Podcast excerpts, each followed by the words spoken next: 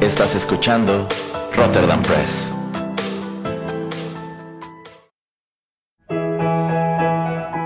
Rotterdam Press presenta Arena Rocky Metal.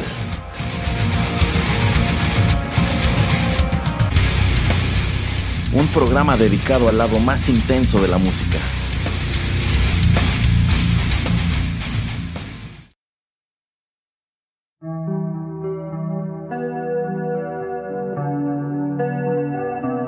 Amigos, ¿qué tal? Qué gusto saludarlos una vez más a través de los micrófonos de Rotterdam Press y darles la bienvenida a la emisión número 52 de Arena, el lado más intenso de la música. Y en esta ocasión nos ponemos de manteles largos porque tenemos un invitado creo que este es el único programa del podcast en el cual siempre nos faltan invitados, pero en esta ocasión tengo la fortuna de que nos acompañe un escucha y lector frecuente de este espacio. Se trata nada menos que del señor Geek. ¿Cómo está, señor Geek? Hola, muy bien, muy bien, señor Erasmo, muy, muy contento, muy emocionado de, estar en esto que es Arena. Me encanta, me encanta aparte el, programa en el que en el que vine a caer de todo el contenido de, Rotterdam Press, de, de Rotterdam Press, perdón, es creo que de los de los eh, segmentos que más disfruto de todo el canal. Muy bien, muy bien, pues muy muy padre tenerlo por aquí, señor Geek.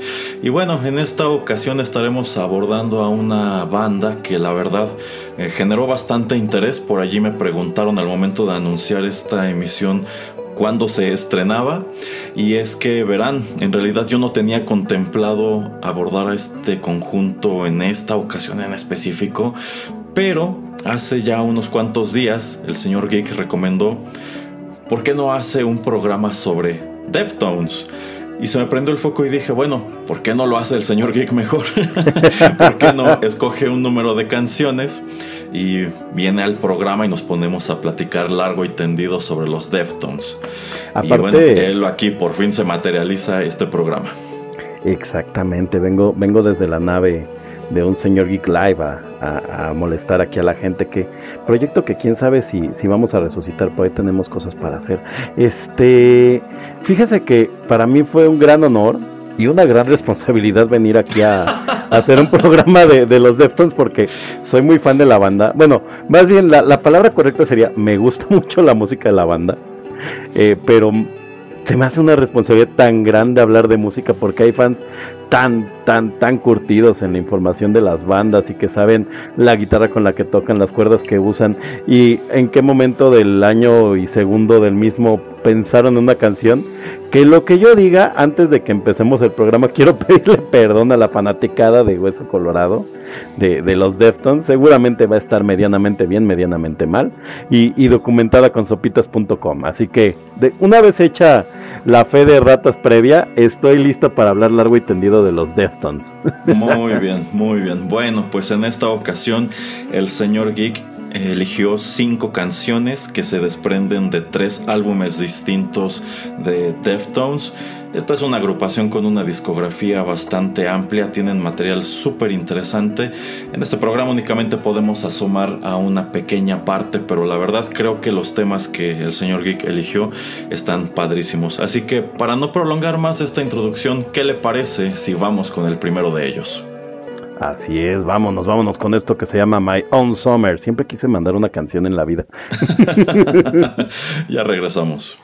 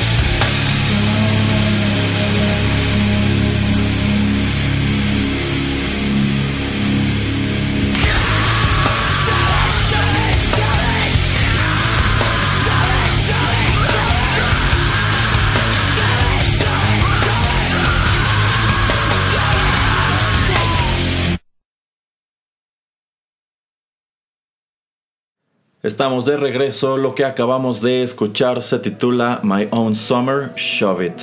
Esto se desprende del álbum Around the Fur de 1997. Este álbum fue lanzado al mercado por el sello Maverick. De hecho, toda la música que escucharemos en esta ocasión se desprende de discos que publicó en su momento Maverick, para no estarlo repitiendo a cada rato. Y bueno, My Own Summer en definitiva fue uno de los primeros grandes éxitos de esta banda, si no es que el primero. Es la canción que los hace internacionalmente famosos. Es una canción que se escuchó pues en un buen número de productos que ya estaremos desmenuzando a lo largo de este bloque. Nada más como dato general, Deftones es una banda estadounidense originaria del estado de California que se formó en 1988 por eh, Chino Moreno quien se encarga de las vocales y de la guitarra, Stephen Carpenter quien también está en la guitarra, Ave Cunningham quien estaba en la batería y Dominic García en el bajo. Y en sus primeros años, prácticamente hasta 1993, esta es una alineación más o menos itinerante. Llegado a ese punto, es cuando digamos que terminan de consolidarse y ahora sí tenemos a la configuración de Deftones que escuchamos eh, sobre todo en los primeros álbumes y que presentaron material que con el paso del tiempo se ha convertido, yo diría, en material de leyenda. ¿O usted qué opina, señor Geek? es correcto, señor Erasmo, es correcto. Eh, efectivamente, hasta más o menos por ahí del año 1994, la banda va siendo, como bien dice usted, bastante itinerante y estuvo por ahí, por ahí brincando, ¿no? Gente como bien dice el señor Ed Cunningham, Dominic García, que dice aquí, estoy viendo una línea de tiempo, ¿eh? que dice por aquí que estuvo como por ahí del 91. Eh, hasta, hasta casi el 93 es cuando entra el famoso Chichen, que es pues ya como el tercer mosquetero pues de, los Deftones, ¿no? Y bueno, el buen John, John Taylor que entra por ahí de los entre el 91 y, al 90, y llega hasta el 94, ¿no? Pero en general Deftones ha sido una banda bastante eh, fiel a, sus integrantes, realmente, eh, y además a, durar como tal, como, como agrupación, ¿no? Sabe usted que muchas bandas apenas logran eh, sobrevivir al primer disco, segundo con su alineación entera. Eh, algunos ni siquiera empiezan a grabar su primer disco con la alineación con la que con la que iniciaron como, como amateurs. Eh, y es cuando las productoras les invitan a, buscar otros miembros, ¿no? Como los Beatles, que siempre hay este cuate que era baterista y dice, ah, yo me dijeron que, que puede ser parte de los Beatles y pues dije que no, que, que esa banda no iba a triunfar. y ahora se arrepiente creo bastante, ¿no? Sí, Entonces, sí, sí, Así es. señor Erasmo, no sé, ¿cómo, vamos a, llevar la dinámica de esto? Este, quería comentarle que Mayon Summer es una canción que para mí, como un señor geek, como geek que soy, me, es interesante porque es una, una canción que aparece en el soundtrack de Matrix en 1999. Entonces, cuénteme, ¿quiere que al final platiquemos algunas de estas anécdotas, platicamos ahorita sobre la canción. Yo diría que platiquemos en este bloque sobre esta canción y efectivamente creo que ese es uno de los datos interesantes que se desprenden de ella. La canción en sí fue el primer sencillo de este álbum Around the Four. Este es, me parece, el segundo lanzamiento discográfico de la banda. Es correcto. Eh, y bueno, esta es, esta es una banda que en sí comienza a cobrar popularidad de boca en boca, pero es al momento de que esta canción llega al mercado que se vuelve en un acto considerablemente más popular y yo creo que un gran empujón fue precisamente ese, que en el año de 1999 esta canción apareció junto con otros temas musicales muy interesantes en el soundtrack de la película The Matrix. De hecho, no sé, no sé cuál sea el caso del señor Geek, pero en el mío, la primera vez que yo me topo con Deftones es precisamente allí.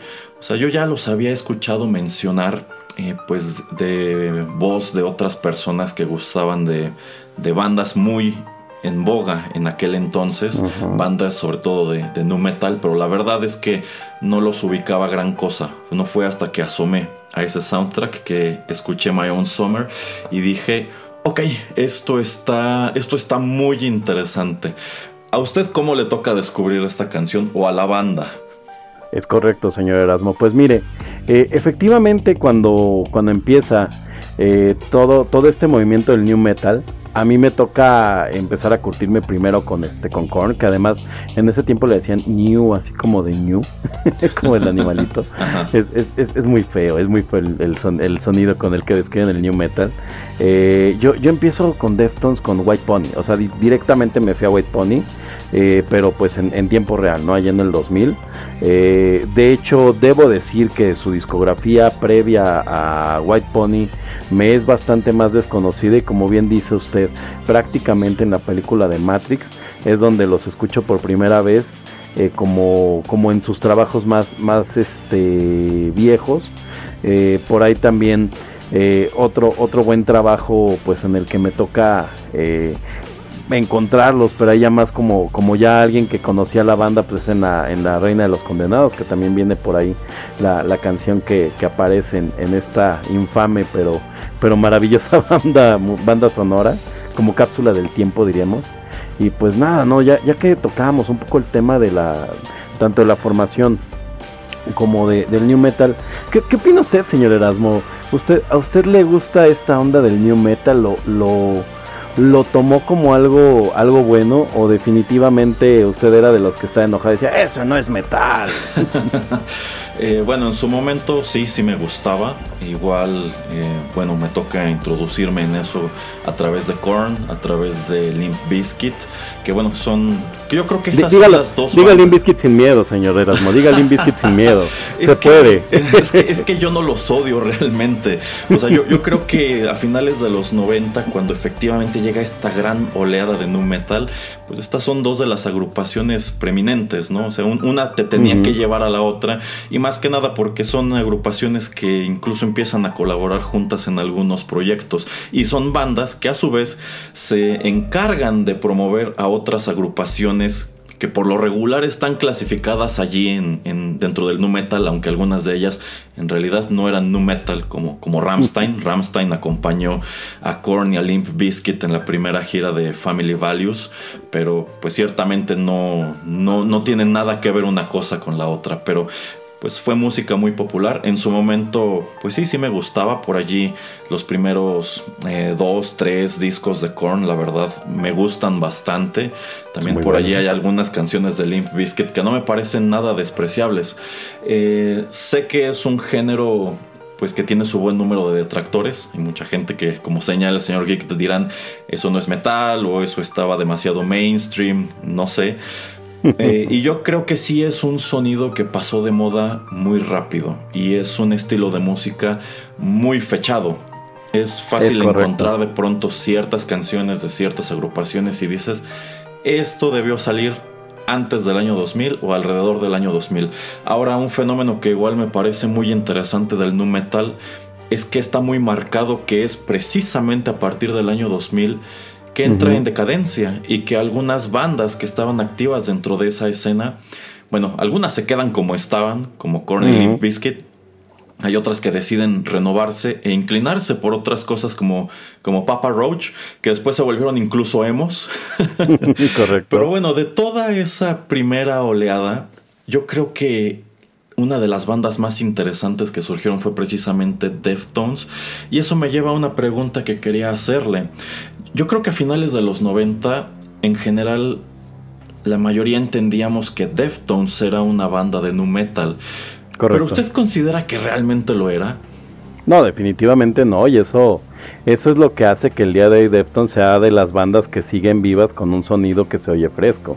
Eh, Deftones, justamente eh, como parte de mi, de mi investigación en sopitas.com, no, no es cierto, sí investigué más, eh, toma muchas referencias de, de, sonidos como los Smiths o como The Cure eh, en, sus, en sus primeros años y se nota, y se nota sobre todo en estos juegos que hacen con los sintetizadores, que hacen con la voz de, de Chino Moreno, por ahí escuchaba a un este a un youtuber que decía no quisiera ser el que sonoriza al chino moreno en un concierto porque el cuate susurra en un concierto en donde tienes guitarras machacantes con doble bombo y ropopom eh, chiste para los que escuchaban al amo del merol.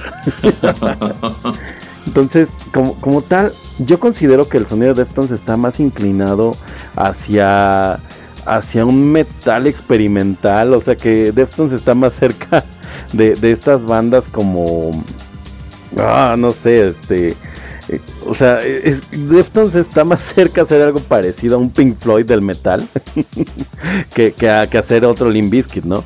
Y, bien sí, como dice usted la parte de, de, estas primeras bandas del New Metal, ahora se dicen hasta con pena algunos de, no, pues que yo escuchaba, yo escuchaba este New Metal, pero la realidad es que en su momento sí fue un sonido revolucionario, como bien dice, muy fechado ya, pero que al, al día de hoy es este es, divertido volver a escuchar porque es como los ochentas, ¿no? Es como esta música de los ochentas que es súper fechada. exacto, exacto, Muchas de estas canciones se convirtieron en oldies.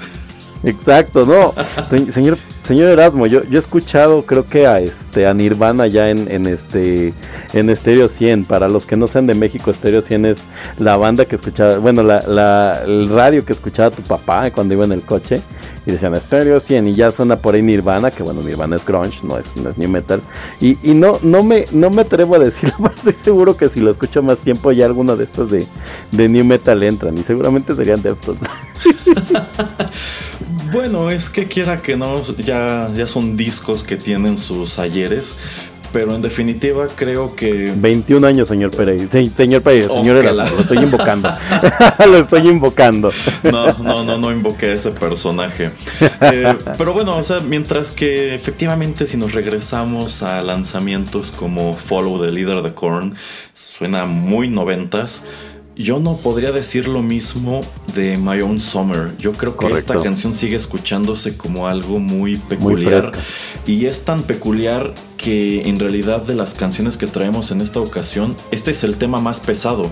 Y el hecho de que fuera una canción así de pesada y con estos gritos en el coro, yo creo que eso es lo que en su momento contribuyó a que se los clasificara como una banda de nu metal. Pero efectivamente tienen un sonido muy curioso en donde pues sí tienes unas guitarras con mucha distorsión, un bajo con muchísimo overdrive y Chino Moreno se pone a susurrar. Entonces yo, yo nunca lo había visto desde esa perspectiva. Debe ser complicado grabar a este hombre. Yo me imagino que lo deben no, deje de grabar. Deje de grabarlo, sonorizarlo en un concierto. Sí, sí, supongo. Imagínese ser el, ingeniero de audio en el concierto, no sé, en el Family Values, en este, en un, en ¿cómo, se llama este que hacen este de metal aquí en México que además lo hacen con, con una papa de, audio? ¿Cuál de todos? exacto, exacto, ¿cuál de todos? En cualquiera de los festivales de México de metal, que, que, que dices, ¿por qué esa papa está conectada ahí al, a donde debería de ir un bafle? es el bafle, ah, ok. en fin, hay algunos, hay algunos donde sí, se rifan un buen sonido. Efectivamente, eh, Deftones de hecho empieza su sonido muy enfocado como más a, a esta onda como más hard rock, como, como rock más este pesado, más industrial. O sea, creo que nadie puede decir cuál es el género de Deftones. Si le ponen que está en el new metal es porque quieren poner, querían ponerlo en un estante dentro de Mix Up, pero realmente nadie podía, ¿eh? Pues mire, eh, Wikipedia nos dice que es metal alternativo.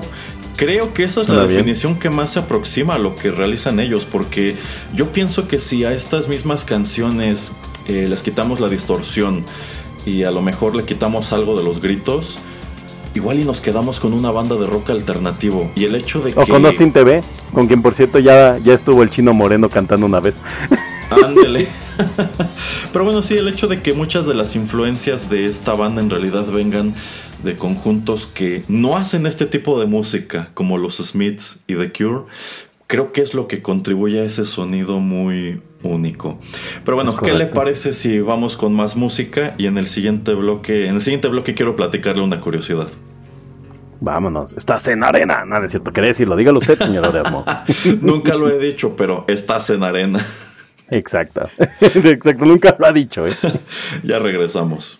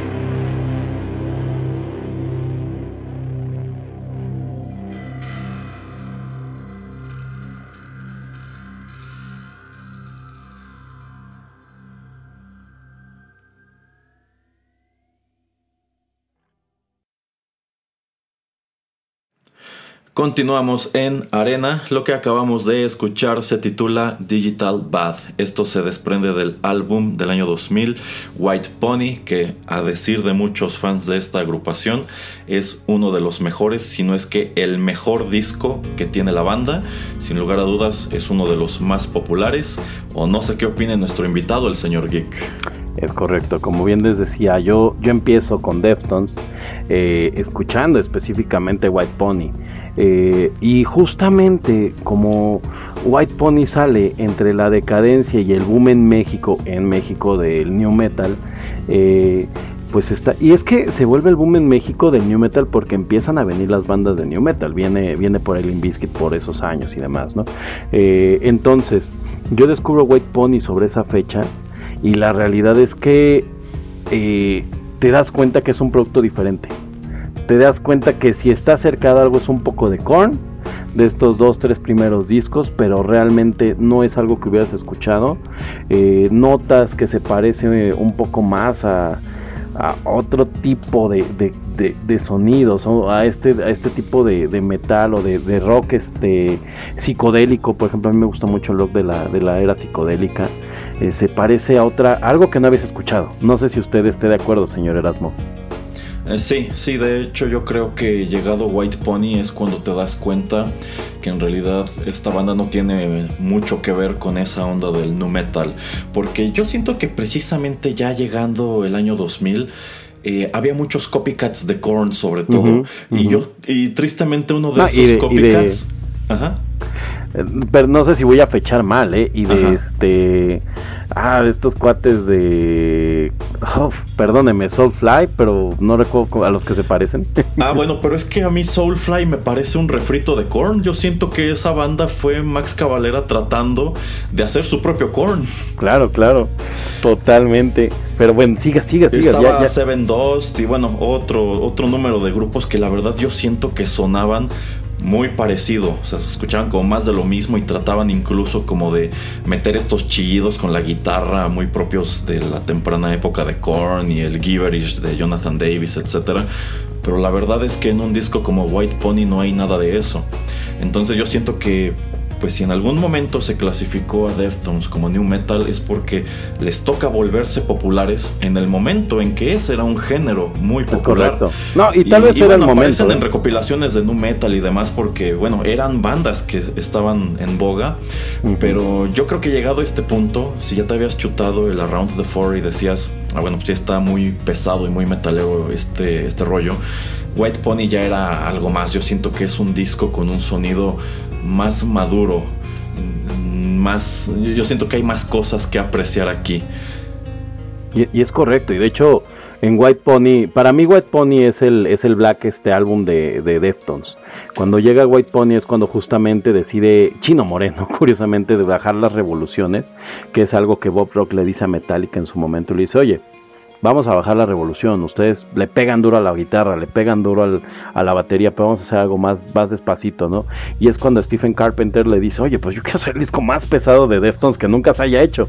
Y entre peleas y entrar por aquí por allá, se nota esta lucha de ideas que logró convertirse en un buen este en un buen amalgama, ¿no?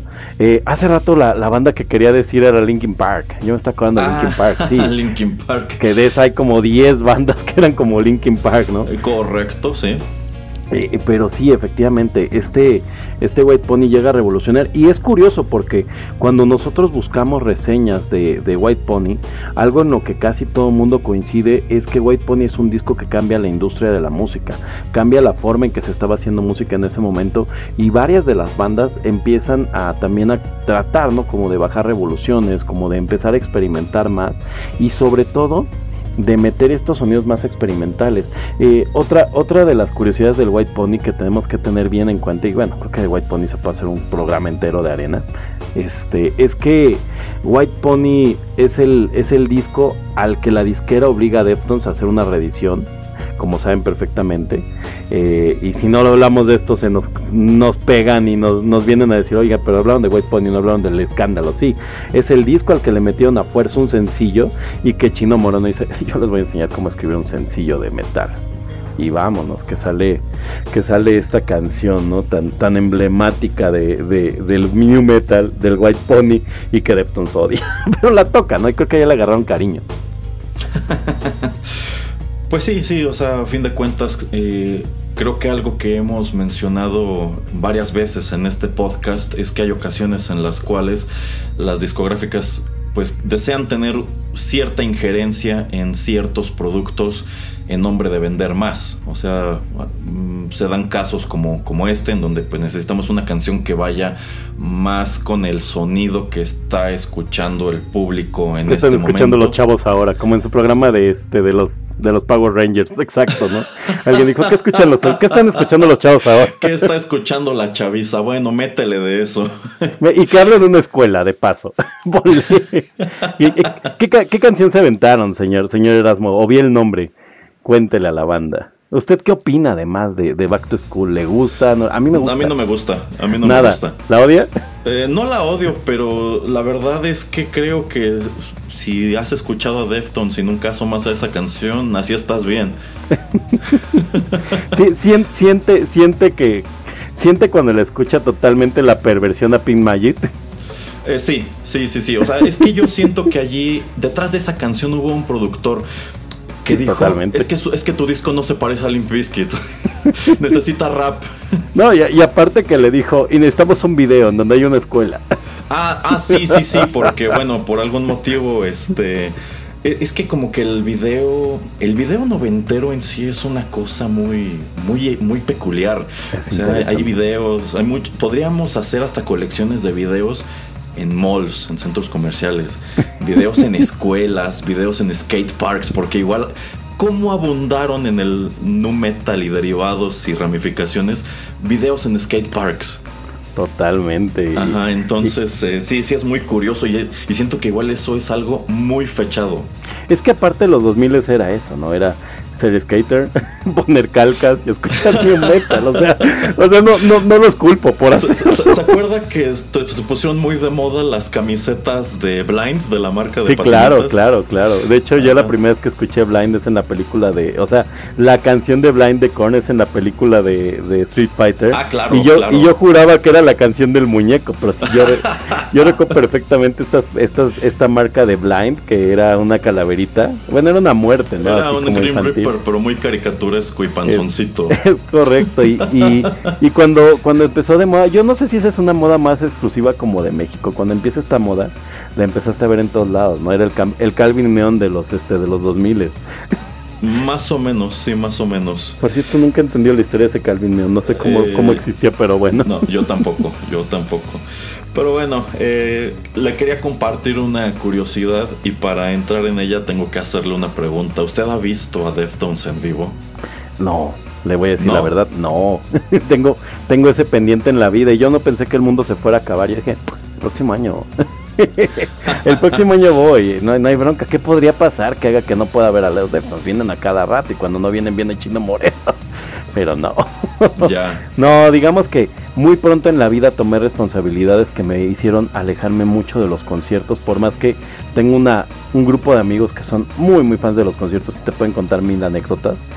Pero yo nunca los he visto en vivo y es algo que creo que haré cuando, cuando vuelva a ver conciertos y todos tengamos tres vacunas de esto.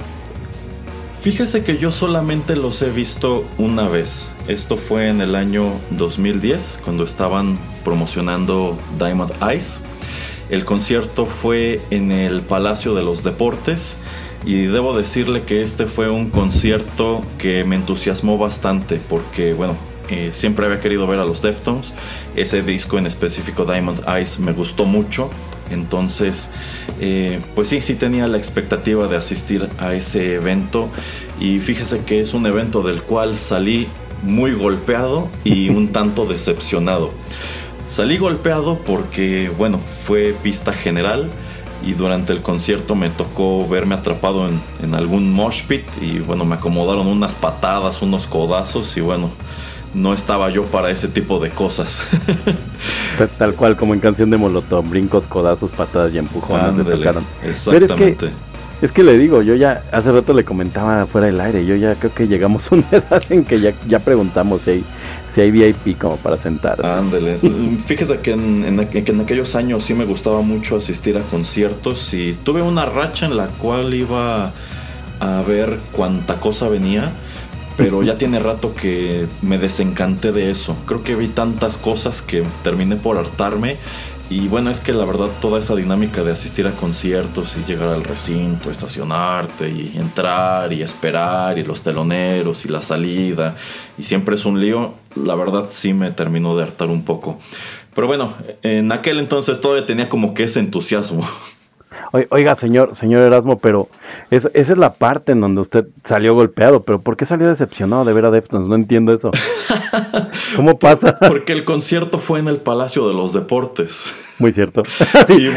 no, había, ni siquiera que mencionarlo, ¿no? A ver, ¿qué, parte del concierto, del concierto fue en el Palacio de los Deportes? No entendió, señor Geek. no, la verdad, eh, bueno, me acordé por aquello que usted mencionó en el bloque anterior de que debe ser una lata sonorizar a los Deftones en vivo. Y es que la verdad, el sonido de este concierto estuvo horrible. Tanto así que algunas canciones yo no las identifiqué quizá hasta que llegó el coro. No, bueno. Entonces, entonces yo me quedaba así como que, bueno, ¿qué están tocando? Ah, es esta canción. Pero es que el sonido estaba pésimo, pésimo, pésimo. He asistido a, a, muchos conciertos en el Palacio de los Deportes. Uno que otro me ha tocado muy decente, pero yo creo que de los peores. Ese de los Deftones y también alguno de los de Morrissey. Qué triste, y más con Morrissey. Morrissey parecería alguien alguien sencillo de sonorizar, ¿no? Pues él es muy relax su sonido. Digo, en Deftones lo entiendo. Pero es que es un recinto muy complicado. Yo siento que en ese lugar depende mucho en dónde estés parado. En ese lugar debería haber coches o, partidos de béisbol, pero alguien dijo que se podían hacer conciertos. Pues se supone que es un recinto para espectáculos deportivos. Yo no sé cuál es la manía de utilizarlo para este tipo de conciertos.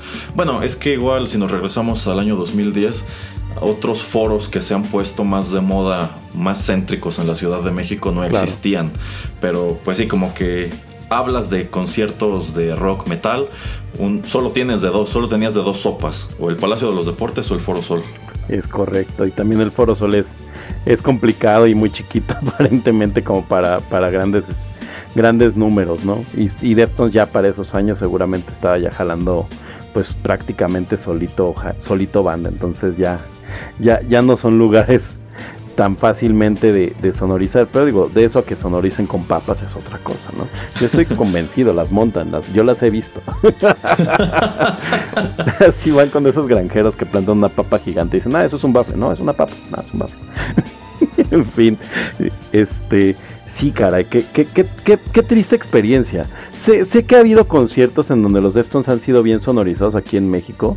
Me parece que el Vive Latino lo, lo han tomado como un buen concierto, pero sí creo que debe ser un, un, ejercicio bastante complejo y sobre todo con esta banda, ¿no?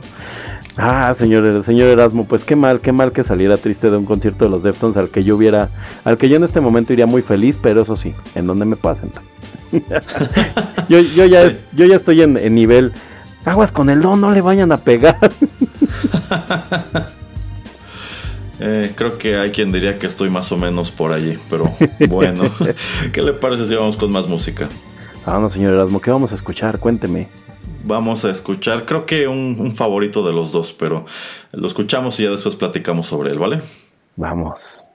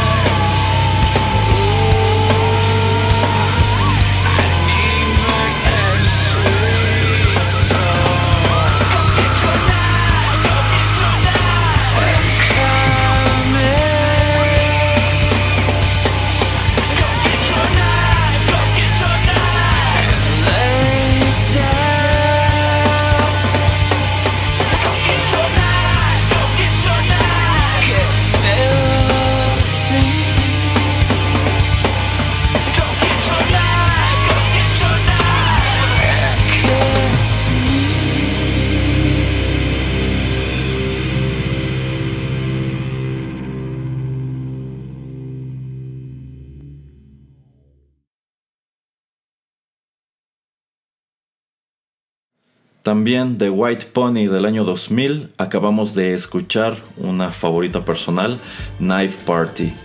Esta es una de mis canciones esenciales de Deftones. Desde la primera vez que la escuché dije, wow, esto es algo muy especial.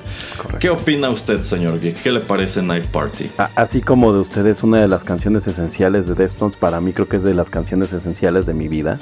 No sé si alguna vez ha hecho el ejercicio de pensar cuál sería el soundtrack de mi vida. Esta sería esas que pondría sí o sí.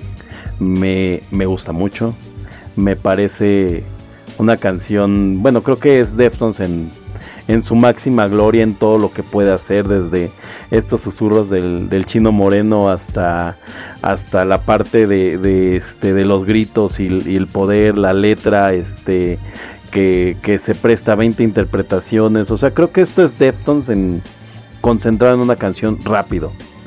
Además, incluso la, la, la, la, forma en que se escribe es ya, ya, ya está adelantada su tiempo. ¿Ha notado usted que ahora las bandas se escriben sin vocales y sin, y sin letras y también sus canciones, los, los títulos? Pues Night Party en el, en el este, en el disco, no sé si usted recuerde que estaba escrito así como Night Party. Ah, sí, sí, o sea, party creo que se comen la letra A y queda como Party. Como Party. Eh, yo no, bueno, en sí yo tenía la noción de que la, de que la palabra estaba bien escrita en el track listing, pero no, en realidad siempre ha estado escrita así. Yo pensé que cuando eh, la encontraba en algún otro lugar, estaba escrito así como una especie de censura eh, porque bueno, eh, en sí esta canción puede interpretarse de, de distintas maneras y algunas correcto. de esas interpretaciones pues no tienen connotaciones muy family friendly que digamos. Ninguna creo. Entonces, ninguna realmente, así es. Entonces yo pensaba que era una especie de censura, pero no, siempre se ha escrito así Party en el título de esta canción. Y no sé si es si esa manera de escribirlo, o sea, más allá de que se adelantaron a que pues sí hay bandas o artistas que de pronto modifican ciertas palabras como para que se lean cool. No sé si esto tenga alguna connotación dentro de esta pues subcultura de viciosos de Los Ángeles. Podría ser. Eh, que por algún motivo se tenga que escribir sin la letra A. Yo, yo, creo que yo creo que sí pega más como usted bien dice, ¿no? A la parte de la censura, o sea, porque al final de cuentas cuando eh, ¿Recuerda usted que antes la gente le compraba discos a sus hijos, por ejemplo? Entonces de repente yo imagino al papá en la tienda diciendo, oh, mi hijo me dijo que quería un disco de los Deftones, lo toma y dice, no, esta de, My, de Night Pretty, se oye, soy ruda, pero suena un buen título, ¿no? Ya cuando, ya cuando decías, soy pretty, pretty, no es pretty, es party. Sí, sí, sí, sí, exactamente. Eh, y bueno, igual considero que esta es una de las mejores canciones de esta banda, o mínimo de, sus etapa, de su etapa más temprana. Correcto. Y tiene momentos que me gustan mucho, como toda la sección de en medio, cuando uh -huh. eh, como que se toma, como que toman este, este break y se empiezan a escuchar los gemidos que uh -huh. posteriormente se convierten en gritos y en unos chillidos pues muy agudos, ¿no? Que ya no sabes si es la voz o si están haciendo esos chillidos con alguna de las guitarras.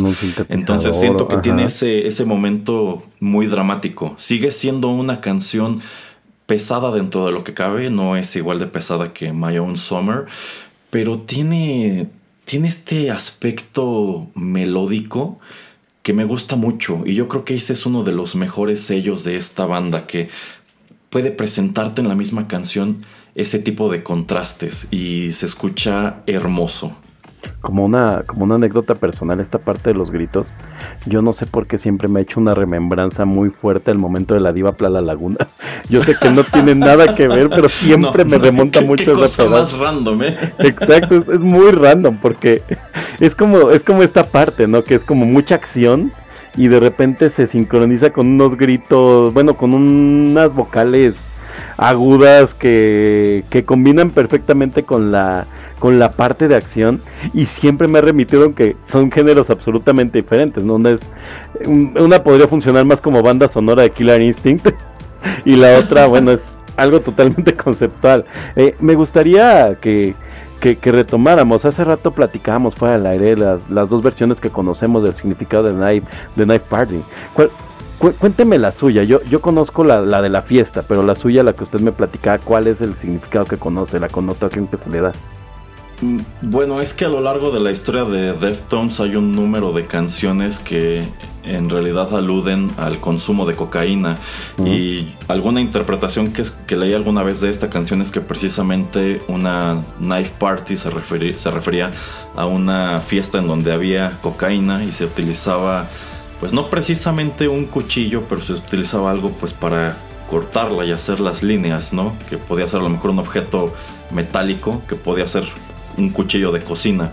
Entonces esa es una de las interpretaciones con las que yo me he encontrado de esta canción. los, californianos no traen tarjetas de crédito, evidentemente. pues yo quisiera suponer que en ese país todos traen tarjetas de crédito. Yo, yo también, pero... Quizá para algunos es un poco más... Eso, es, mejor hacerlo con un cuchillo que con la tarjeta y echar a perder la banda. Es, más edgy, claro, además. Ándale, es más edgy. Además, eh, nunca mejor dicho. bueno, yo, yo, yo me sé el, otro, ¿no? Que dicen que es una fiesta bondage. Entonces es como lo que supuestamente dice, decía Chino que vivía, ¿no? Como esta experiencia, este, este como rush del, del bondage. Eh, y que supuestamente es como una canción de amor al bondage, ¿no? Entonces así como de, ok. y, cosa que también pasa, ellos también traen unos connotaciones muy sexuales en algunas canciones, como es el caso de, de, Digital Bad, que también es una canción sumamente sexual y que supuestamente por ahí en alguna entrevista dijo que, que tenía mucho que ver, ¿no? Con una fantasía, porque esta también tiene que ver supuestamente con una fantasía de él, ¿no? De una, de una fiesta bondage, de cortar a alguien y cosas así de, ok, eso está mal, viejo. y mientras con, mientras Digital Batch era con, Batch es como este, la onda de una una, una persona electrocutada que le, que, lo, que le genera placer y es así de, wow, viejo, ¿sabes? Ok. exacto, es así de, viejo, mira, la psiquiatría es una ciencia compleja de entender, pero creo que podríamos empezar porque platiques acerca de qué, qué te lleva a pensar en escribir en esto. Pero, ¿sabe? Yo considero que es bueno que lo escriban y no lo hagan, número uno. Y número dos, que algo de la música de Deftones que quería tocar ya, ya más en serio, es este tema, ¿no? O sea, algo que hace eh, a Deftones una banda peculiar. Es que si bien en general el metal, excepto canciones como Girls Girl Girls, es, bastante conceptual y es bastante eh, interpretativo, la realidad es que mm, no es no pocas bandas se, se enfocan tanto en, que de verdad las, las, canciones tengan el significado que cada quien les quiera dar, ¿no? Deftones buena parte de sus canciones es como arma tu propia aventura. o sea, y, y, poco les falta para que armes tu propio inicio, tu propio, tu propio final, ¿no? Ya tenemos ahí este ejemplo de, de este de Back to School que, es parte de Pink Mayet, ¿no? Entonces tú decides si quieres que Pink Mayet sea tu canción o que Back to School sea parte de la aventura, ¿no?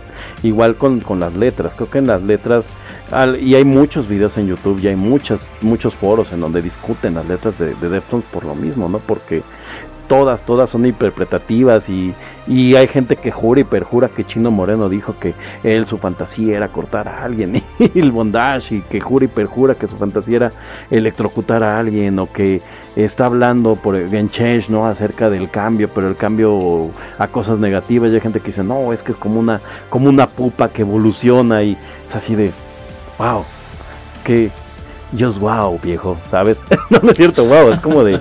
No, no sé con qué película sale eso, pero me da mucha risa ese, ese wow. En fin, o sea, siempre, siempre tú puedes llegar a tu propia. a tu propio camino. ¿Cómo, ve eso, señor Erasmo? ¿Cómo, cómo, fue para usted encontrar esta parte en Deftones? ¿Usted buscaba sus propios significados? ¿Los leía en foros? ¿Cómo, cómo les toma a usted el significado de las canciones de Deftones? Híjole, la verdad es que no soy muy adepto a buscar como tal significados de canciones. Me gusta más tratar de desentrañarlos yo mismo. Correcto. Eh, y sobre todo cuando es una canción que me gusta tanto como esta, pues sí, sí me. Pues me gusta conocer la letra, ¿no? Em, entonces. Mm, pues me parece una de las facetas interesantes. O sea, más allá de que la música está padre, las letras son buenas. Entonces creo que eso habla muy bien de Chino Moreno como artista en general. O sea, él más allá de formar parte de la banda, de cantar, pues se encarga de imprimirle este sello, estas letras que pueden interpretarse de distintas maneras, que tienen de pronto eh, algunas frases, algunas palabras que les dan un, rastro de ambigüedad. A mí me gusta mucho ese tipo de letrista, ese letrista que te puede decir muchas cosas o distintas cosas con unos cuantos con unos cuantos versos. Entonces, para mí ese es uno de los aspectos más ricos de esta banda. Es correcto. Y sabe, creo que creo que algo que es muy importante aquí también recalcar es que lo hace como una forma muy natural, ¿no? Creo que hay bandas en donde se nota muy forzada esta inclusión del significado este eh, ambiguo y la verdad es que eh, la realidad está en que no es como un tema de que ah, queremos ser queremos ser edgy, queremos ser rudos, queremos queremos ser este ambiguos, es como de esto es lo que me nació escribir y lo sonorizamos y funciona y cada quien le da como su, su significado, ¿no? Y a veces algo que pasa mucho con Deftones es que las melodías son o muy tranquilas o muy agresivas para lo que dicen las palabras, ¿no? Entonces de repente dices, ¿con qué me voy con el significado? ¿Con la melodía? ¿Con la letra? ¿Con lo que me hace sentir? Hay, hay algo que pasa, por ejemplo, en muchas de las canciones de Deftones. No sé si a usted le pasa este, esta parte de qué me hace sentir esta canción. Sí, sí, sin duda. Eh, yo creo que... Es que yo creo que en realidad las experiencias a lo largo de un disco de esta banda van variando. Por ejemplo, de pronto hay temas que son muy introspectivos, ¿no? Y hay otros que son más dinámicos, que lo que sientes es que quieres sacudir la cabeza, quieres ponerte a brincar. Entonces, eh, también eso es algo, eso es algo muy rico. Yo siento que Knife Party en específico es una canción introspectiva. Tiene sus momentos pesados, pero por ejemplo, cuando tocan esto en vivo, pues no es como que esté el mosh pit a todo lo que da y todos estén saltando, sino que es, es el momento donde todos voltean al escenario. de repente empieza a ver chistoso. No, no es cierto. y pues en donde pues, mejor te pones a cantar, ¿no? Claro. Sí, sí, es un momento como muy personal, ¿no? O sea, hablando ya muy en serio. Y no es, no es broma, ¿eh? La verdad es que sí es una gran canción para, para este para tener introspección. yo creo que sí, yo creo que sí. Sí, sí es como de mi playlist para la introspección. En fin, en fin, este, pues vaya. Creo que creo que esto es de los grandes grandes este alicientes de esta banda, o sea, que es una banda como para todos los niveles, ¿no? Que es una banda que te permite estos momentos que van, suben, regresan, son, son una montaña rusa de, de emociones. Suena muy chistoso, es un artículo de sopitas. Es que le digo que yo todo lo leí en sopitas. Eh, pero, pero usted nota, ¿no? Hay, hay bandas que son como muy plano la emoción. Por ejemplo, Metallica. Metallica tiene tres, cuatro canciones del Black Album donde tienes estos rush esta, esta montaña rusa.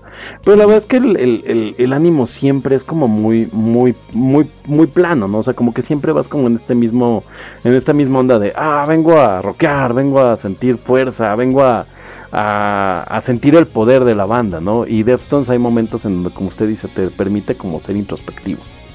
Exactamente, exactamente.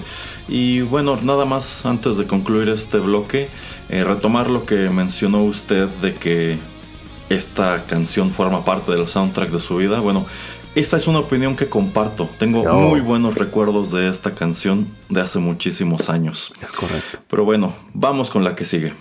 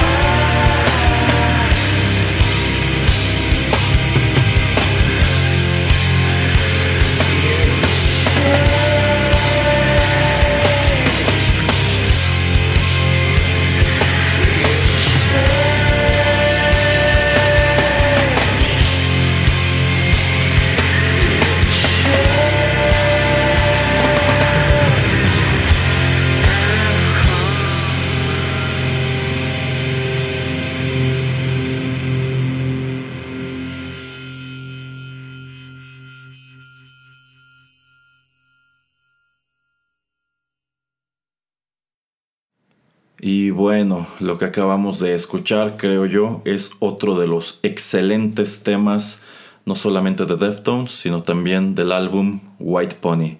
Esto se tituló Change in the House of Flies. Yo diría que esta es una de las mejores canciones de este disco, creo que también es una de las mejores canciones que tiene esta banda. Y creo que de lo que hemos escuchado hasta ahora, yo creo que si comparamos Change con My Own Summer, salvo por la voz, quizá si tú no conoces nada de esta banda, difícilmente creerías que son los mismos músicos, porque la verdad es que ahí ya no tenemos casi nada que ver de una pista a la otra. Y no sé qué opine el señor Geek, pero esta canción en específico siempre me ha dado la impresión de que es algo que bien pudo haber arrojado Tool. Correcto. De, de hecho, tanto Minerva como por ahí dos o tres canciones de Deftones tienen más de Tool que de que del que del tipo de, rock este que, hacían en los noventas, ¿no? O sea, que hacían al principio. efectivamente, eh, son son canciones que ya traen otra vibra. Bueno, es que todo el White Pony tiene una vibra. Suena Deftones, pero no es, por lo que se le hizo a este disco, ¿no? Que cambió la industria de la música, en este caso del metal. Totalmente, señor Erasmo, estoy de acuerdo. ¿Usted diría que White Pony es, si no el mejor disco de Deftones, es el indispensable? Es el indispensable, es correcto. Para mí sí es el mejor, pero creo que cada quien tenemos canciones favoritas de los discos siguientes, eh, pero creo que siempre es a, lo que tú te quieres remitir con ellos, ¿no? O sea, quieres que otra vez te vuelvan a sorprender de esta manera. Eh, ahorita traen nuevo disco, traen un disco también muy interesante, muy padre, pero creo que creo que algo que les pasa y justamente es algo que les pasa cuando sacan el homónimo el Deftones, que es el siguiente disco, es que es un gran disco Deftones, pero cuando llega vienen de White Pony y es así como de qué vas a hacer después, ¿no? O sea, es, es qué va a hacer Metallica después del Black Album, qué va a hacer Deftones después del White Pony, qué van a hacer los Beatles después del White Album, ¿no? Bueno, del, ¿cómo le llaman al álbum blanco de los Beatles? Así, ¿no? White Album. Sí, White Album. Exacto, o sea, bueno, los Beatles hicieron lo que quisieron. O sea, a ese nivel estamos hablando para los que nos gustan los Deftones, que es White Pony. Seguramente va a llegar un hater a decirme, es, es una persona local quererlo comparar con esos tres trabajos, pero White Pony es la obra maestra de Deftones al día de hoy. Yo creo que sí. De hecho, bueno, eh, nunca he profundizado así muchísimo en su discografía. Estos primeros álbumes sí los conozco relativamente bien. Es, sí, sí, o sea, ya lo que sigue, honestamente no, no le he prestado quizá la atención que debería. Pero de entre todo, yo considero que cuando uno decide acercarse a esta banda, el punto de entrada es White Pony.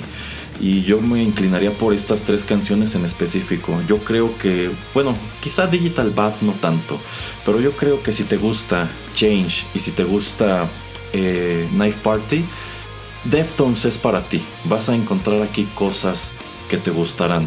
Porque yo siento que efectivamente esta es, este es el que puso la barra. Esto es eh, esta es la esencia entera de esta banda. Entonces, si pasas por aquí y te gustó, es altamente probable que te guste. Yo diría que lo que sigue, quizá lo anterior no tanto, porque, pues sí, en sus, inicios trataban de ser más pesados y más escandalosos. Yo creo que aquí es cuando lograron madurar ese concepto y pues encontraron ese equilibrio entre, entre armónico y pesado. Entonces para mí funciona de, maravilla y pues yo sí diría que es mi disco favorito de esta banda. Excelente. Me gustaría, me gustaría contar una muy breve anécdota personal sobre este tema de, lo pesado en el metal. Y es que yo creo que mucho parte de mi vida me consideré metalero. O sea, yo, yo iba por la vida con Slayer, con este, con Iron Maiden, con obviamente ya después estas bandas de new metal, etcétera. Eh, y creo que Creo que la evolución del metalero correcta para mí es eventualmente justo cuando aprendes como a, dar este bajón en las revoluciones y aprender a disfrutar música como lo es este White Pony que es sí tiene poder, sí tiene fuerza dentro del disco, pero ya, ya es otra cosa, o sea, ya no es nada más este, este buscar de los metaleros de vamos a escuchar cada vez más pesada la música, vamos a escuchar esto que cada vez suene más, más, más machacante la guitarra, más doble bombo, ropopom, o sea, como que cuando tú aprendes como a disfrutar todo el espectro del rock y del metal, creo que el White Pony se vuelve uno de tus álbumes esenciales porque justamente es como esa amalgama perfecta de, de poder dentro de un disco, de este de, introspección, de, todo, todo lo que te puede dar, ¿no? Entonces, eh, nada más como anécdota personal, yo cuando dejo de escuchar metal como solo mi único género, mi género que me consideraba como que me definía, que además es muy feo eso de definirse por un género musical, no lo hagan chavos, eh, es con White Pony, o sea, White Pony me ayuda a crecer musicalmente, a empezar a decir, oye, este sonido me gustó, quiero ver qué más me encuentro, ¿no?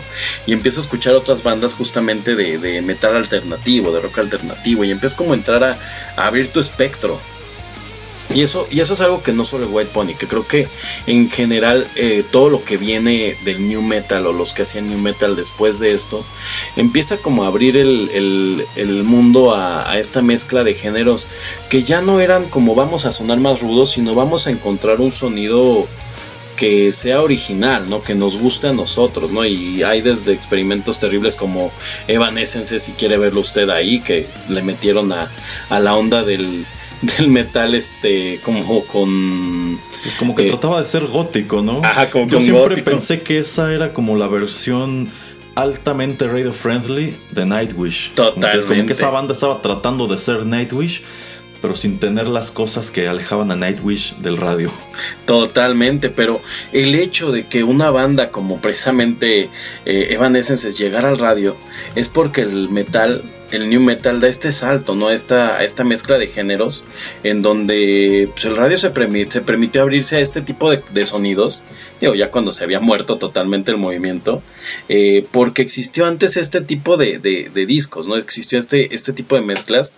Eh, y pues mucha gente que escuchó esto en el radio como, como esta banda, pues le empieza a rascar otras cosas, ¿no? Creo que, creo que es un muy buen comienzo para alguien que le gusta el metal y que tal vez no conoce como, o que, que todavía está en esta etapa de quiero escuchar cada vez más duro y antes de que termines en el este en Argaroth y en, y en metal este en metal oscuro en, en black metal es de sí sí está padre sí está padre el relajo pero también date la chance de bajar revoluciones y vas a ver que el metal no solamente se trata de, de entre más machacante entre más dura la guitarra está más padre no a veces que, que se vale darse cinco minutos para para disfrutar lo que estás oyendo no podría estar más de acuerdo con lo que usted dice. Fíjese que yo creo que también esa apreciación de un disco como White Pony, yo siento que también conlleva cierta edad.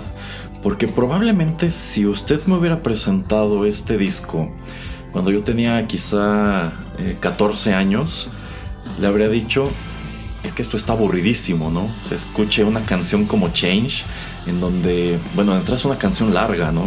Y pues todo es despacito, no es una canción con gritos. Ahí están las guitarras con distorsión, pero pues no necesariamente por eso se siente como algo súper atascado como podría ser un disco de black metal. Entonces como que yo sí tuve esa etapa en donde efectivamente quería más intenso, más escandaloso, más rápido, ¿no? Y llegó un momento en que me empecé a inclinar mucho por, precisamente por el black metal y como que ya no me gustó y dije, híjole, es que ya me es muy difícil desmenuzar todo lo que está ocurriendo en estas canciones, ¿no? Entonces, eh, llega un punto efectivamente en el que yo creo que te encuentras una cosa así y dices, es que esto sigue siendo metal, o sea, ya no tiene esos tamborazos, ya no tiene esas voces guturales, pero aún así tiene toda la esencia de lo que debe ser el metal y yo creo que eso es algo maravilloso. Correcto, se siente metal, pero no suena metal. ándele, ándele, se siente metal, pero no suena metal. Así como existen por ahí ciertos proyectos musicales que no se escuchan como rock, pero yo digo que sí son rock. exacto, exacto. Hay, hay mucha música de los ochentas mexicana que suena rock y no es rock, no era considerada pop y es así como de persona rock, ¿no? Digo, era rock muy triste.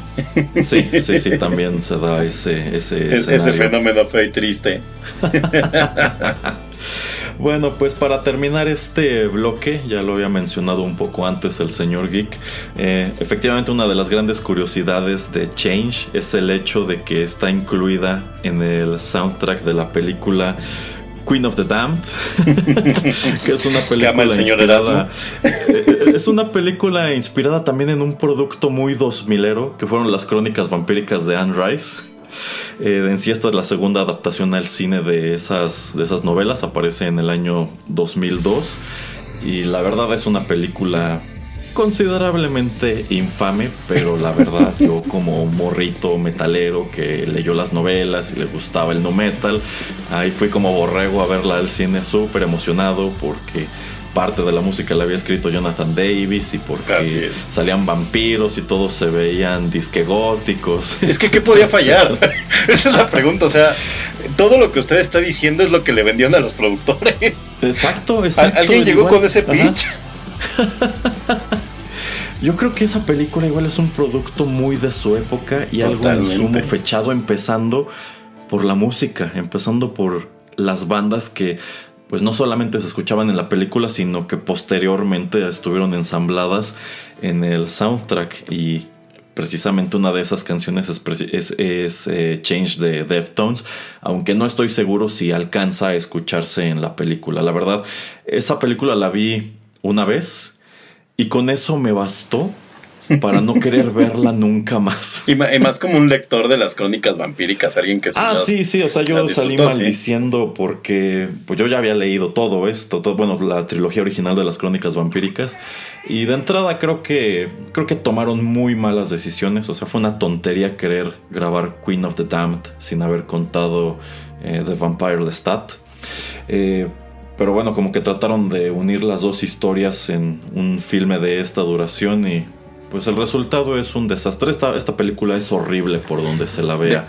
Yo, yo como alguien que solamente leyó entrevista con el vampiro y ama la película, debo decir que cuando vi la película, si no me avisan que es parte de la, de la continuidad de entrevista con el vampiro, sería así como de, ¿en serio?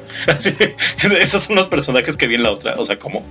Eh, sí, sí, de, o sea, de entrada ese ruido, ¿no? Que pues no parece haber realmente una conexión entre una película y otra, a pesar de que esta es la secuela de... Mm, ni no lo intentaron, ¿eh? o sea, evidentemente no es una secuela. no lo intentaron. Mm, bueno, o sea, en, los libros es la secuela, aquí, eh, bueno, no, no lo intentan porque en realidad ni siquiera aparece el personaje de Luis y en los libros pues Luis sigue apareciendo a lo largo de esta historia. Eh, pero bueno, realmente lo interesante de estas películas para mí es la producción, porque las dos, tanto Interview with the Vampire como Queen of the Damned, tuvieron unas producciones espantosas, llenas de anécdotas relacionadas precisamente con Anne Rice. que, me, contaba usted muy empezando, antes de que empezamos el programa, ¿no? Que, que fue, fue una especie de espíritu que se les metió ahí. Eh, sí, sí, no quiero profundizar mucho en ello porque estaría padre desmenuzarlo en, una emisión de Juanito y las películas, pero eh, en ambas producciones llegaron al punto de que tenían vetada a Anne Rice de los sets de filmación porque cada rato les llegaba a querer cambiar cosas. Para, para regresar a Arena antes de que, de que Juanito Pereira venga a pegarme. regresando a Arena, un tema muy interesante de este disco que usted, que usted comenta de entrevista con el vampiro, bueno, de, perdón, de, de Queen of the Dam, the Dam, es que este el disco funciona muy bien como una caja de una, una caja de tiempo, una este Sí, sí, sí, sí es, totalmente su época. Esto, o sea, la película no tanto. Me pregunta usted si sonaba en la película. Yo creo que en los créditos si le va bien. O sea, porque realmente, así como lo comentó usted en la película de los Power Rangers, ¿no? Como que llegó el productor y dijo, ¿qué escuchan los chavos? Ah, pues creo que escuchan New Metal. Ok, díganlo, Jonathan. ¿Quién, ¿Quién sabe de eso? Ah, pues aquí hay un tal Jonathan Davis. Va, tráiganlo. Oye, tú, ¿qué canciones te gustan? Mete a todas tus compas. Va, ya tenemos un disco, listo, película. Oye, pero me gustan los superhéroes sin bronca. Son vampiros y son superhéroes. Digo, alguien vendió esto bien. de la ejecución no funcionó. Efectivamente es un producto fechadísimo, empezando por el tipo de bandas que podemos encontrar. Eh, está, no está Korn precisamente, pero está Jonathan Davis. Está, está Deftones, está, Papa Roach, está Static X, está Godhead, eh, está Marilyn Manson. Entonces eh, hasta Orgy también. Entonces son bandas que estaban súper vigentes en los 2000 en este periodo entre el 97 el año 2000, el año 2002 que es cuando sale esta película. Entonces creo que esta manera en que la refiere, lo refiere el señor Geek es la ideal. Una caja del recuerdo. Totalmente. Gran, gran disco, escúchenlo si tienen ganas de viajar en el tiempo. Otro día podríamos hacer un programa de el soundtrack de Queen of the Damned. vale la pena, ¿eh? creo que es un muy buen soundtrack. Sí, sí, de hecho, bueno, nada más como comercial de los archivos o los programas del recuerdo aquí en, en Arena, em, me vino a la cabeza cuando hicimos el señor Pereira y yo esa emisión a propósito del soundtrack de la película de Resident Evil 2. Que bueno, igual es otra película horrible. Sí, sí. Eh, pero el, disco estaba padre y traía igual un número de bandas que estaban súper vigentes en ese momento. Y que, y que son de esas, de esas soundtracks en donde ni siquiera sabes si la, si la canción salió en la película, no nada más La gran mayoría de esas canciones, porque es algo que comentamos. Ah, lo o sea, creo que el, el 70% de las canciones del disco no salieron en la película. Yo creo que las metieron allí porque querían vender un soundtrack y dijeron, bueno, pues eh, nuestro sello discográfico, a quienes tiene firmados que sean como rockeros, metaleros, ah, pues a todos estos, pues métele. Y también me acuerdo que comentábamos que era un soundtrack totalmente disparejo, porque lo mismo podías escuchar a, Perfect Circle que a Cradle of Field que a The Cure. Totalmente. Que, es algo en lo que funcionó bien este soundtrack de Queen of the Damned, ¿eh? que sí está como bien curado. O sea, sí hacen match entre ellas las bandas, como que dices, ah, son como de la misma onda, ¿no? O sea, como que no, no sientes que estás en el Vive Latino. Eh, sí, y yo creo que eso tiene que ver con el hecho de que Jonathan Davis fue el productor, entonces yo creo que lo que él hizo fue, pues sencillamente le llamo a mis cuates, oye, ¿puedo o te interesa tener tu canción aquí? ¿Sí o no?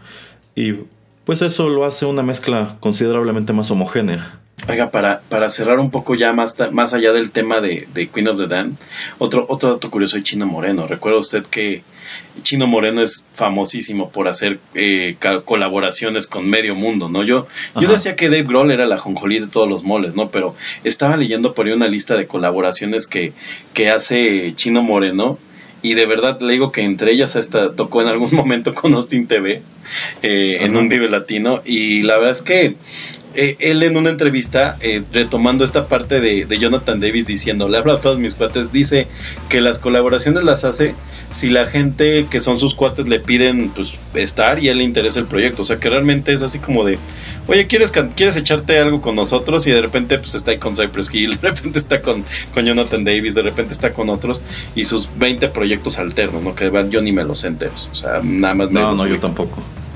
son muchísimos. Pero eso es algo divertido de, Chino Moreno, que él dice que si la gente le cae bien y saben pedírselo, que le entra. Deberían de hacer una colaboración Dave Grohl y él, a ver qué pasa.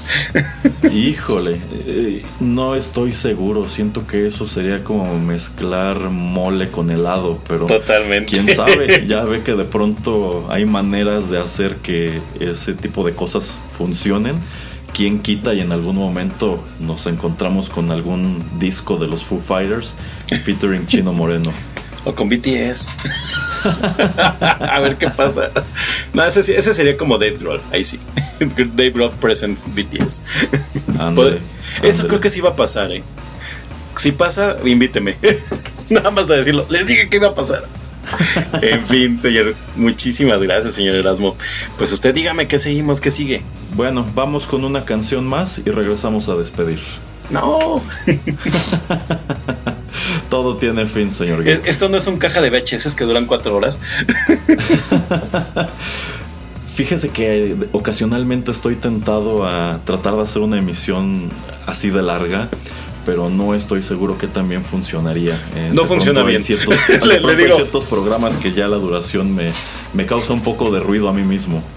Le digo por experiencia, no funciona bien. bueno, en ese caso, basta de parloteo y vamos con la última canción de nuestro programa.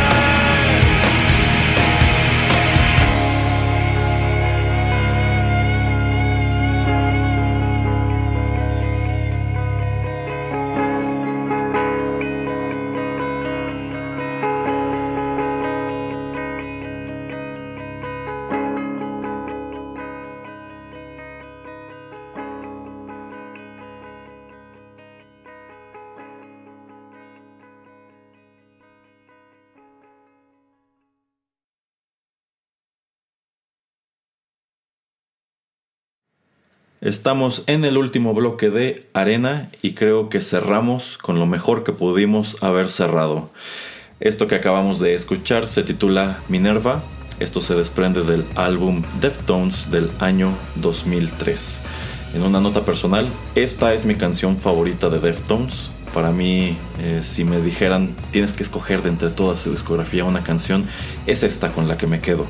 Así como me gusta mucho Knife Party, así como me gusta mucho Change, yo creo que Minerva es algo así como la evolución lógica de ese sonido. Es esta canción que casi casi me atrevería a decir que es como una power ballad, pero es, una, es un tema súper poderoso que se las apaña para escucharse muy pesado y al mismo tiempo ser tranquilo, ser como introspectivo, ser hasta como etéreo diría yo. ¿Qué le parece a usted Minerva, señor Geek? Me, me, gusta mucho. Hubo una época en que, curiosamente, yo después del White Pony empecé a escuchar como a los Deftones de forma mm, más como por tracks que realmente por discos. Entonces el Deftones era uno de esos discos que tenía como muy abandonados. Y Minerva no lo había descubierto. Entonces hubo una época hace como unos tres años más o menos que me clavé muy muy fuerte con Minerva. Eh, me parece como bien dice ustedes entre la evolución natural del sonido de White Pony con este con esta con este poder con esta power ballad pero a la vez como con esta onda que siente como romántica como no sé o sea es es un muy buen, muy buen producto de Deftones. Eh, también está en mi, en mi top. O sea, bueno, como sabe, pues prácticamente esto lo curamos eh, más, más pegado a lo que le, a lo que era pues lo, lo, que son mis gustos. Entonces creo que, creo que coincidimos muy bien en, en gustos con los Deftones. Y, y, por lo mismo tal vez no tocamos ya a los álbumes más, este, más recientes, ¿no? Que bien son, son maravillosos algunos, pero creo que, creo que lo más fuerte de Deftones viene en estas épocas que, que tocamos, ¿no? Sí, sí, sin lugar a dudas creo que pues para el metalero promedio que nunca se ha metido de lleno a la discografía de Deftones, lo más emblemático está precisamente en estos tres álbumes. Eh, incluso me atrevería a decir que quienes en sí nunca se clavaron con Deftones, probablemente solo hay dos temas que ubican eh, de lleno, que son eh, Minerva y también My Own Summer que al mismo tiempo son temas diametralmente opuestos. La verdad es que de una canción a la otra ya no hay gran relación. Son los mismos músicos, es la misma voz, pero ya es otra cosa, ya es encontrar a unos Deftones considerablemente más maduros. Entonces, pues yo creo que incluso si lo único que conoces de ellos es My Own Summer o es Minerva, de cualquier manera son grandes, grandes canciones y canciones que creo que en algún momento, cuando las vuelves a escuchar en la televisión, cuando te las vuelves a encontrar en el Spotify o en YouTube, pues te deberían poner a pensar, ok, me dan ganas de rascar un poco más qué otras cosas tiene esta banda y bueno, la verdad es que las sorpresas abundan en esta discografía. Es correcto, la verdad es que puedes tocar un disco de Deftones desde 2020 para atrás y encontrarte siempre con sorpresas. Y sabe qué le pasa mucho a esta banda además, que se revaloriza, mucho su, su, su, música. O sea, como bien decía hace rato usted, si tú te tomas a lo mejor el White Pony eh, a los 14 años, que a nosotros pues nos tocó tomarlos, tomar esos discos más jóvenes, no recuerdo la edad que yo tenía, yo tengo 35 ahorita, este eh, a lo mejor no era el momento para que encontraras esa canción, pero si le das como una oportunidad a la discografía, te vas encontrando con tracks que a lo mejor este es el momento para que lo, lo, encuentres, que es el momento para que lo disfrutes. Eh, además, sabe, hay otra cosa muy interesante en Deftones, y digo más que nada tomando en cuenta que no tomamos los años después de 2003, que es el Deftones. Y es el tema de que viene este cambio después de la muerte de Chichenga en su sonido que no es un cambio abismal, pero, pero tienen otra evolución, ¿no? Y tienen otra evolución a través del, pues, de, asumir este dolor que tienen de haber perdido uno de los miembros fundadores, bueno, prácticamente fundadores. Eh, entonces, por lo mismo, Deftones tiene como varias etapas. A mí sí me imagina como los Simpsons, ¿no? Pero no, pero para bien, ¿no? Que tienes como la época clásica, que es como la que tocamos, y viene toda esta época post-Chichen, y la que está en medio, ¿no? Que es Saturday Night Worst. Ahí, me perdonarán por el inglés de, Massachusetts. Este. Entonces, creo que, creo que la banda tiene para tocar por todos lados, ¿no? Y, y, Minerva creo que se encuentra justo en el punto final de la etapa 1 de Deftones. Y por eso también habla, ¿no? De este momento en donde logran como esta, esta perfección como banda. Y ahorita que están este, en un punto en donde siguen, siguen en una reinvención, en donde no, no se limitan a decir ya nuestro sonido no existe. Y casi casi creo que lo estoy ya tomando como mi conclusión. Eh, y empiezan ¿no? a renovarse con, con nuevos sonidos. Sí, sí, yo no lo habría dicho mejor. Efectivamente creo que la culminación de esa primera etapa de Deftones es el álbum homónimo y yo diría que específicamente Minerva. Lo que sigue sigue siendo interesante, eh, pero por ejemplo si hablamos de Deftones como álbum, pues en definitiva no le llega a White Pony, porque White Pony creo que es una gran experiencia de principio a fin. Y yo siento que Deftones sí es un disco más como, como dijo el, señor Geek, de canciones, ¿no? Como ya que llega un punto en, el cual dices, bueno, eh, voy a seguir siendo fan de la banda, pero a lo mejor me voy a enfocar únicamente en los sencillos que van arrojando en lugar de ir escuchando los álbumes enteros. Yo creo que Deftones fue precisamente ese punto y coincido. Después de que ocurre lo de Chi-Cheng, el sonido cambia, no drásticamente, pero cambia. Por ejemplo, si comparamos eh, White Pony o Deftones con Diamond Eyes, que es otro álbum que me gusta mucho, yo siento que ese es un álbum enojado. yo siento que. Sí, yo siento que, por ejemplo, eh, la canción de Diamond Eyes eh, tiene sus similitudes con, con, Minerva, ¿no? Como que tiene estos momentos, eh, pues, medio melódicos, pero también tienes canciones como Rocket Skates que pues son pesadísimas, ¿no? Y son muy dinámicas e incluso como que te recuerdan un poco de lo que hacían en el Adrenaline, en Around the Four, etc. Entonces, ajá, ajá, ajá. Entonces yo creo que es una banda muy rica, es una banda con muchísimos matices, no es una banda que puedas desmenuzar en un rato, es para que a lo mejor hoy escuches un disco entero y en unos dos, tres meses, en un año vuelvas a escuchar otro, porque la verdad toma su tiempo digerirlos. Y si quieres encontrar todo lo que, lo que tienen que ofrecer, todo lo que abarcan sus canciones, pues hay que poner atención. Ahora sí que esta no es el tipo de banda que puedes dejar como ruido de fondo. Aquí es mejor poner atención. Claro, y sobre todo, ¿sabe? Creo que, creo que es una banda que supo evolucionar y por eso hoy 2021 estamos hablando de ellos cuando empezaron en el 95. ¿Cuántas bandas siguen sacando discos y se sigue hablando de ellas, ¿no? Hay bandas que siguen sacando discos, pero, y perdón que, me perdone Metallica, pero siguen sacando discos, pero ya es así como, ah, otro disco de Metallica. sí, claro, lo siento, pero es que es lo que ha pasado, ¿no? Y mira que a mí me gusta el Saint Anger, ¿eh? Dios, creo que no se ha dicho peor blasfemia en este podcast, ¿eh?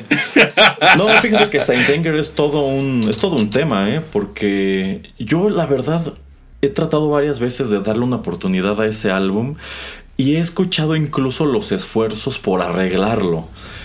Y en, esos, en, esas mezclas que hacen los mismos fans a ver si pueden arreglar Saint Anger, la verdad sigue sin parecerme un buen disco. Incluso. O al menos no uno de Metallica. Eh, ándele, no uno de Metallica. O sea, no en balde. Casi nunca tocan nada de ese disco. O sea, incluso si ustedes buscan eh, versiones en vivo de las canciones incluidas en Saint Anger, no van a encontrar casi nada. E incluso creo que desde que lanzaron el disco hasta que volvieron a tocar la canción de Saint Anger en alguna de sus presentaciones, creo que pasaron como 10 años. y bueno, o sea, a mí me, me causó como esa curiosidad. ¿Habrá funcionado Saint Anger?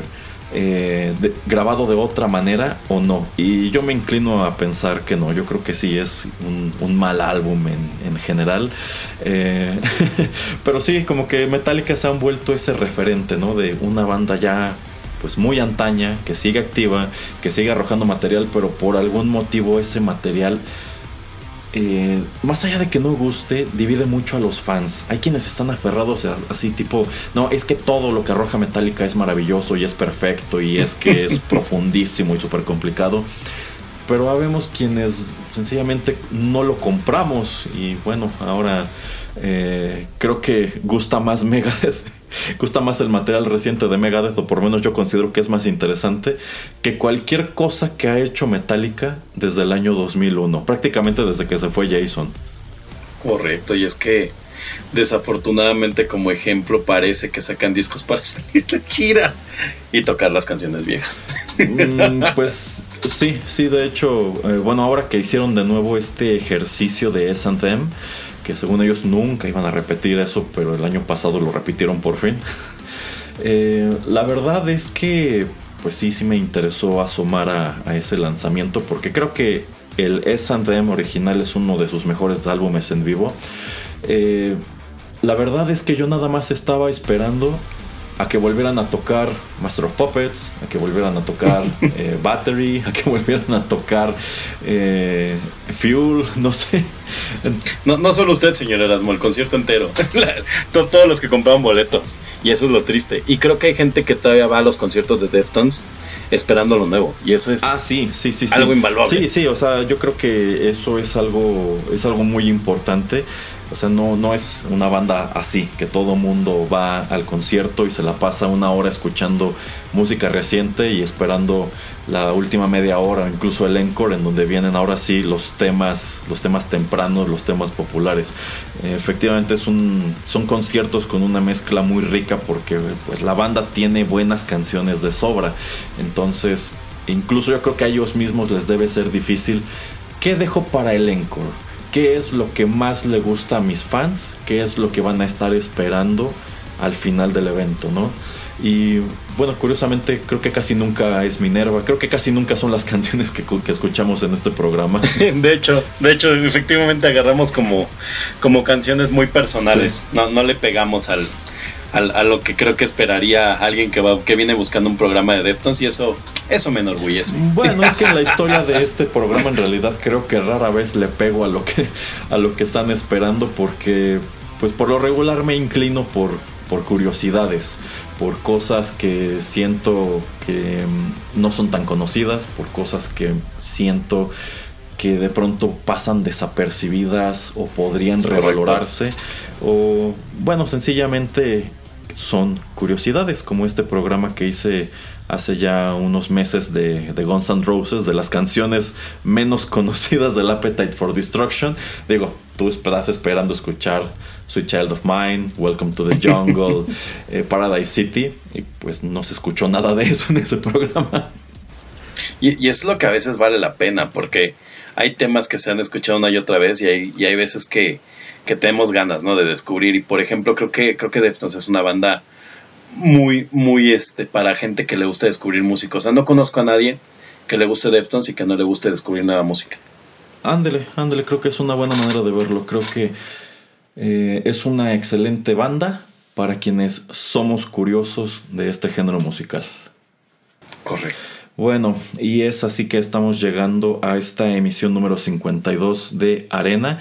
No sé si nuestro invitado, el señor Geek, tenga algo más que agregar. No, pues agradecer, de verdad es que, eh, pues tal vez eh, quienes me ubiquen, porque yo soy totalmente desconocido en Internet, sepan que eh, tengo por ahí dos podcasts, pero la realidad es que no tenemos la disciplina y, compromiso que el señor eh, eh, que el señor Erasmo y el señor Pereira tienen con sus podcasts. Entonces para mí es es un honor haber podido acompañar al señor Erasmo y hacer mi mejor esfuerzo por hablar de música que es algo que amo pero es un tema en el que me da mucho miedo meterme porque la música es creo una de las cosas en las que la gente se puede clavar de forma tan impresionante que pues no sean duros conmigo visítenme ahí en Twitter como un señor geek y no me peguen tanto. Platíquenos de sus otros podcasts. Eh, ah, pues muy breve. Mire, la verdad es que eh, últimamente que he tenido la posibilidad de que me han invitado a programas, porque ya más bien me he estado dedicando a, hacer apariciones en otros lugares. Este, les digo que estamos un poco en hiatus, pero tengo, tengo dos proyectos. El primero es este Cartoon Cast, que es en el que soy más eh, frecuente. De hecho, si esto alcanza a salir antes del domingo a 30, creo que va a ser, de mayo. A ver, déjame ver. Bueno, me parece que es 30 de mayo. No va a alcanzar a salir. Ah, bueno, eh, íbamos a tener un programa ahí de, este, de Tierra de Osos, ahí platicamos de caricaturas. Y exacto, con Phil Collins. Ay, Phil Collins. Ya, ya nos burlamos de Tarzán alguna vez. a mí sí me gusta Phil Collins en Tarzán. A mí también, a mí también. En Tierra de Osos no. Sí, no es como de, eh, no lo sé, viejo. no, no, te va tanto la, la, Alaska, pero está bien. Este, y tengo otro programa que hago con este, con H del cómic, en donde hablamos de películas que se llama Caja de VHS y traemos un proyecto que queremos lograr sacar algún día a vuelo que se llama este la caja ñoña que es como caja de VHS es hablar de películas que salieron en VHS o sea que sí alcanzando a salir en VHS es como la regla entonces es pura nostalgia a menos de que tomemos en cuenta VHS de Japón. que creo que el VHS en Japón dejó de salir como en el 2017, pero no, no, no lo haremos. Este, y este, la caja ñoña que es como para hablar temas generales ñoños y palurdos. Entonces, pues, eh, conózcanme ahí, gente, síganme, tengo, tengo proyectos, pero sobre todo, pues agradezco al señor Erasmo porque nosotros somos proyectos muy pequeños, pero pues muy hechos con mucha pasión y creo que es algo que, que yo siempre encuentro en todos los proyectos del señor Erasmo, muchísima pasión y le agradezco enormemente, enormemente la invitación. De verdad me divertí mucho. Este, y pues, gracias, señor Erasmo. Siga, siga haciendo arena, siga haciendo estos podcasts. Ah, y bueno, y sigo con mi proyecto de este, de un señor Geek Live, que es más intermitente todavía que los anteriores, en donde pues conocí al señor Erasmo, ¿no? Escuchen la entrevista del señor Erasmo que le hice en un señor Geek Live. Es muy buena. Creo que sigue disponible en YouTube, ¿no? Totalmente disponible en YouTube. Nunca los bajaré a menos de que me hagan bajarlos. Muy bien. Pues muchísimas gracias por habernos acompañado aquí en Arena. Creo que estuvo bastante amena la charla. Em, creo que Deftones es una banda muy interesante. la verdad me da mucho gusto haberla abordado en compañía de alguien que es muy fan como el señor Geek. Eh, recordarles que todos los contenidos de Rotterdam Press están disponibles en SoundCloud y que si se suscriben a nuestro podcast en aplicaciones como iTunes, Spotify, Tuning Radio y muchas otras, pueden recibir de manera automática nuestros contenidos más recientes en sus dispositivos móviles. Muchísimas gracias por la sintonía, muchas gracias al señor Geek por habernos acompañado. Esto fue Arena, yo soy Erasmo y ya saben, los espero aquí en los contenidos de Rotterdam Press.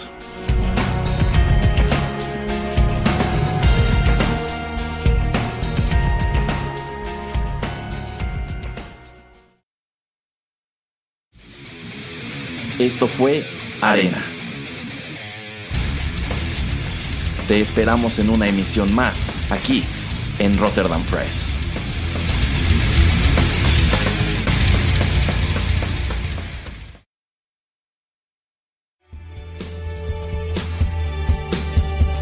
Estás escuchando Rotterdam Press.